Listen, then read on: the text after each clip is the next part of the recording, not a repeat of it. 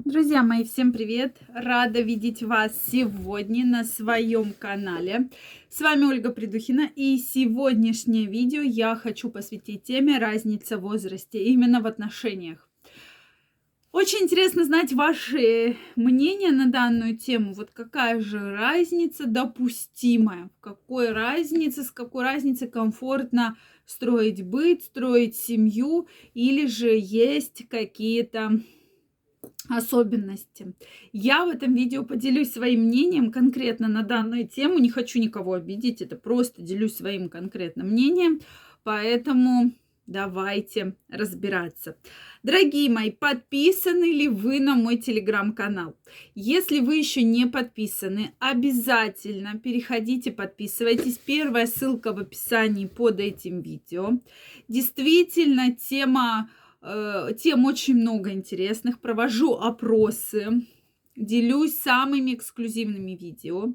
Скоро мы организовываем потрясающий прямой эфир, абсолютно бесплатно для подписчиков телеграм-канала.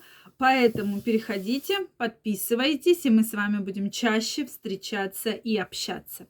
Ну что, дорогие мои, действительно очень много тем, очень много заявок, вопросов по разницы в возрасте.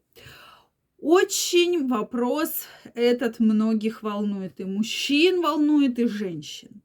И здесь, в принципе, да, э, сложно говорить, вот какая же разница в возрасте будет прям вот комфортная для отношений, комфортная для пары.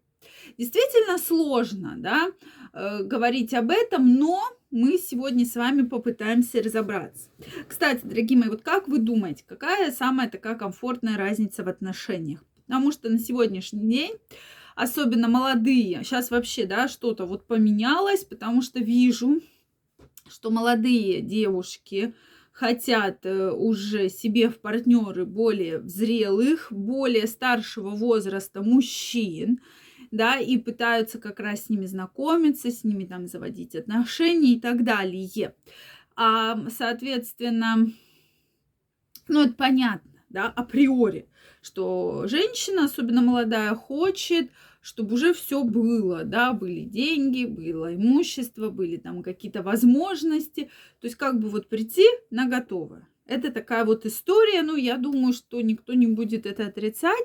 И такая позиция может быть, такая позиция достаточно давно передается по истории, да, в целом э, в народе, потому что не так, не просто так, там, допустим, в царской России выдавали замуж молодую девушку за богатого какого-то купца, который приезжал с приданым, да, и как бы вот дарил э, придан... не приданное, а выкуп, да, выкуп давал э, за то, чтобы девушку э, выдали за него замуж.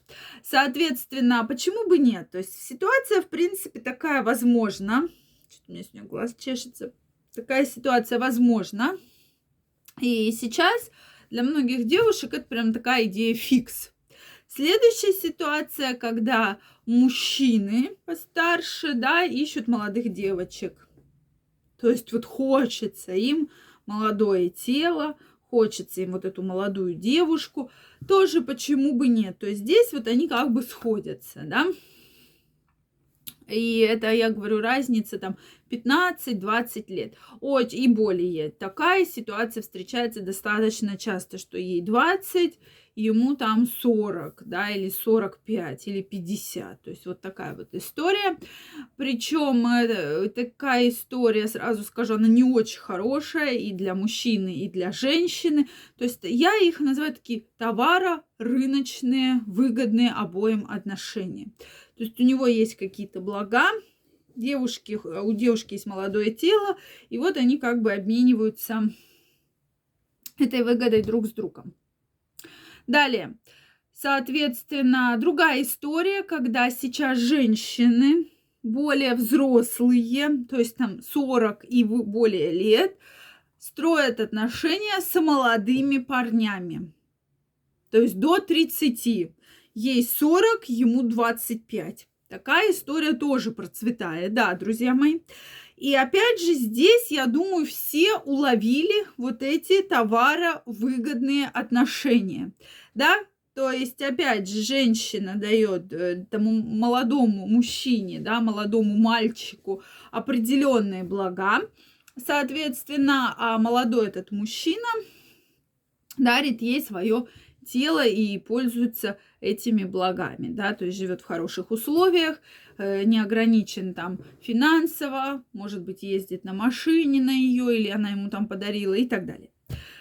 То есть вот такая вот история существует. Обычно по статистике, конечно же, такие истории заканчиваются, причем достаточно плачевно. Да? Они длятся недолго, ну там может 5 лет, да, может быть, ну, ну, ну там еще сколько-то. Потому что в любом случае абсолютно разные интересы, абсолютно разные мышление, что да, может там первый год и очень интересно, очень классно именно на физическом уровне, но далее мужчине просто будет, ну, неинтересно. То есть, да, он как бы ее нам посадит в этот дворец, да, в квартиру, скажет, вот там дети, все, занимайся, пожалуйста, все, да, мне, а сам там будет чем-то другим заниматься. Но история в том, что женщина, эта молодая, будет потихонечку взрослеть, а мужчина будет, да, потихонечку стареть. И когда ей будет 30, ему будет 60. А вы знаете, что если мужчина не занимается здоровым образом жизни, плюс вредные привычки, то высока вероятность ранней смертности, да, такой достаточно ранней, и различных заболеваний и осложнений. И вот здесь мы сталкиваемся с такой очень плачевной ситуацией, что либо эта девушка бросает этого уже мужчину, да, заболевшего там, допустим, с инфарктом или с инсультом, либо же будет с ним вот жить. Соответственно, ну, что я скажу? Э, нравилась такая история, вот, пожалуйста, продолжение да, данной истории. То есть, на мой взгляд, такая оптимальная разница все-таки до 5-7 лет. То есть вот в районе, да, мы говорим и про мужчин и женщин, это такая будет наиболее оптимальная разница, по моему мнению конкретно. Вот, жду ваше мнение, действительно интересно, не стесняйтесь, пишите, что вы думаете. Может быть, у кого-то есть хороший опыт с такой большой разницей. Делитесь комментариях. Друзья мои, если это видео вам понравилось, ставьте лайки, подписывайтесь на мой канал. Также каждого из вас жду в своем телеграм-канале. Первая ссылочка в описании под этим видео. Переходите, подписывайтесь. Мы будем с вами гораздо чаще встречаться и общаться, и делиться самым интересным что происходит в медицине. Всех жду. Пока-пока.